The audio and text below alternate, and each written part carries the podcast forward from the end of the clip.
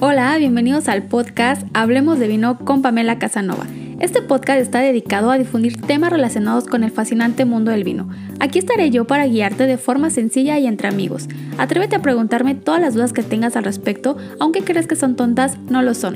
Aquí estoy para guiarte y juntos disfrutar más de todo lo que nos ofrece el fascinante mundo del vino. Bienvenidos. Hola, bienvenidos al podcast. El tema de la semana es el Prosecco. Vamos a hablar un poco por qué este Prosecco, este vino espumoso, se ha convertido en un fenómeno en todo el mundo. ¿A qué me refiero? A que esta bebida es consumida a nivel mundial en grandes cantidades. Así que este es el tema de la semana. Comencemos con el podcast. Comenzando con el episodio, vamos a hablar un poquito por qué este Prosecco se ha convertido en la bebida más consumida a nivel mundial, principalmente en la época de primavera-verano, porque es una bebida muy refrescante. Eh, esta bebida, el Prosecco, justo de la que vamos a hablar esta semana, es una bebida espumosa, la cual lo hace muy ligero, muy refrescante, con algunas notas cítricas, florales, ideal para la coctelería, que más adelante vamos a mencionar algunos de los cócteles más famosos que están hechos a base del Prosecco. Cuéntenme en los comentarios o envíenme algún mensaje directo si a ustedes les gusta o no el Prosecco y cuál es la marca favorita de ustedes para consumir el Prosecco.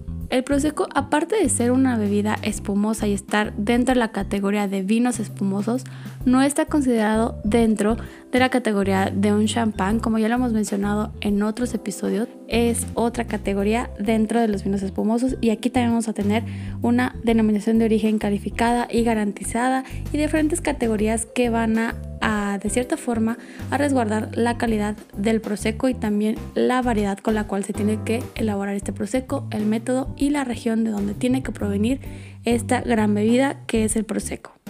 Más o menos para que se den una idea del gran volumen de consumo del prosecco, bueno pues más o menos en el año 2010 en Estados Unidos fue el vino espumoso italiano más consumido.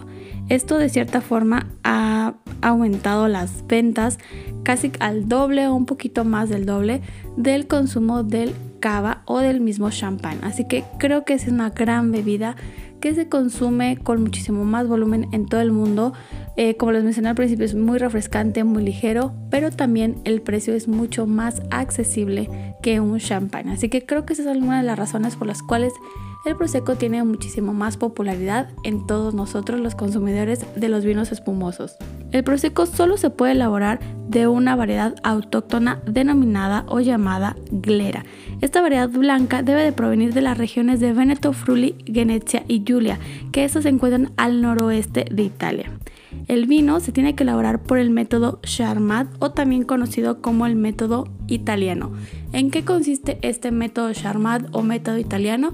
Simplemente es una segunda fermentación del vino blanco. Se va a elaborar tal cual la vinificación del vino blanco base, que va a ser a partir de la variedad clera pero después para tener esta efervescencia, esta burbuja que nos va a gustar tanto en el paladar, se tiene que tener una segunda fermentación en unos tanques grandes de acero inoxidable que van a estar totalmente cerrados y ahí va a ocurrir esta segunda fermentación que es el método conocido como el método Charmat o también método italiano para elaborar el prosecco. Y no solo en cava o en champán existen estilos de bebidas espumosas, en este caso de vinos espumosos, sino también en el prosecco. Y aquí vamos a tener tres estilos diferentes de un prosecco. Podemos tener un prosecco brut, un prosecco seco y un prosecco extra seco.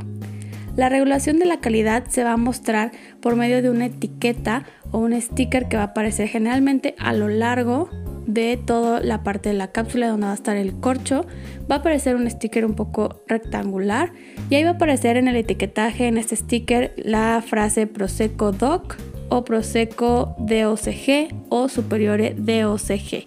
Esto nos va a indicar la clasificación y la calidad que tiene cada uno de nuestros prosecos independientemente del nivel de azúcar o los estilos que les acabo de mencionar anteriormente. La clasificación más alta del prosecco viene de dos subzonas. La primera es la subzona de Asolo y la segunda es la subzona de Conegliano Valdoviane. Algunas de las razones por las cuales nos gusta el prosecco, creo que ya las he mencionado, pero se lo voy a volver a repetir, es que es un vino muy fresco, la efervescencia en boca lo hace pues totalmente eh, refrescante, nos ayuda muchísimo a limpiar el paladar si lo estamos eh, acompañando con algún tipo de alimento. También para la coctelería eh, resulta ser una bebida muy versátil, lo puedes ocupar con muchísimos licores y hacer diferentes cócteles, tanto refrescantes como un poquito más dulces o más secos, tiene una gran versatilidad, también es muchísimo más económico como les menciono que un champán o un cava, también tenemos una gran calidad y también pues obviamente lo ser perfecto para disfrutarse en cualquier ocasión. Regresando un poco a la clasificación que existe de prosecos, creo que no les mencioné los niveles de azúcar con los cuales se establecen estas distintas categorías o estilos, así que se las voy a compartir. Para los brut es de 0 a 12 gramos de azúcar por litro. El extra seco va más o menos de unos 12 a 17 gramos de azúcar por litro. Y el seco o dry también eh, lleva más o menos unos 17 a unos 32-35 gramos de azúcar por litro. La única región de Prosecco que produce un extra brut y lo menciona justo en la etiqueta es Asolo DOCG y este tiene 3 gramos de azúcar por litro. El Prosecco siempre se va a recomendar servirse a una temperatura de unos 8 a 10 grados centígrados para poder refrescar la boca y que la burbuja esté perfecta y obviamente nosotros tengamos una mejor experiencia al disfrutar este prosecco. Si te preguntaba si todo el prosecco es dulce o seco, pues no, como les menciono, hay diferentes clasificaciones, pero a veces no es como que tan fácil entenderlos si nos dicen los gramos de azúcar por litro. Entonces creo que es más fácil explicarles que el prosecco brut es el más seco y es el más común, es el que vamos a casi consumir todos, es el que encontramos muchísimo más fácil, más accesible. Pero si tenemos algún prosecco extra seco, pues este tiene un poquito más de nivel de azúcar y va a ser muchísimo más notorio en boca si lo comparamos con un brut.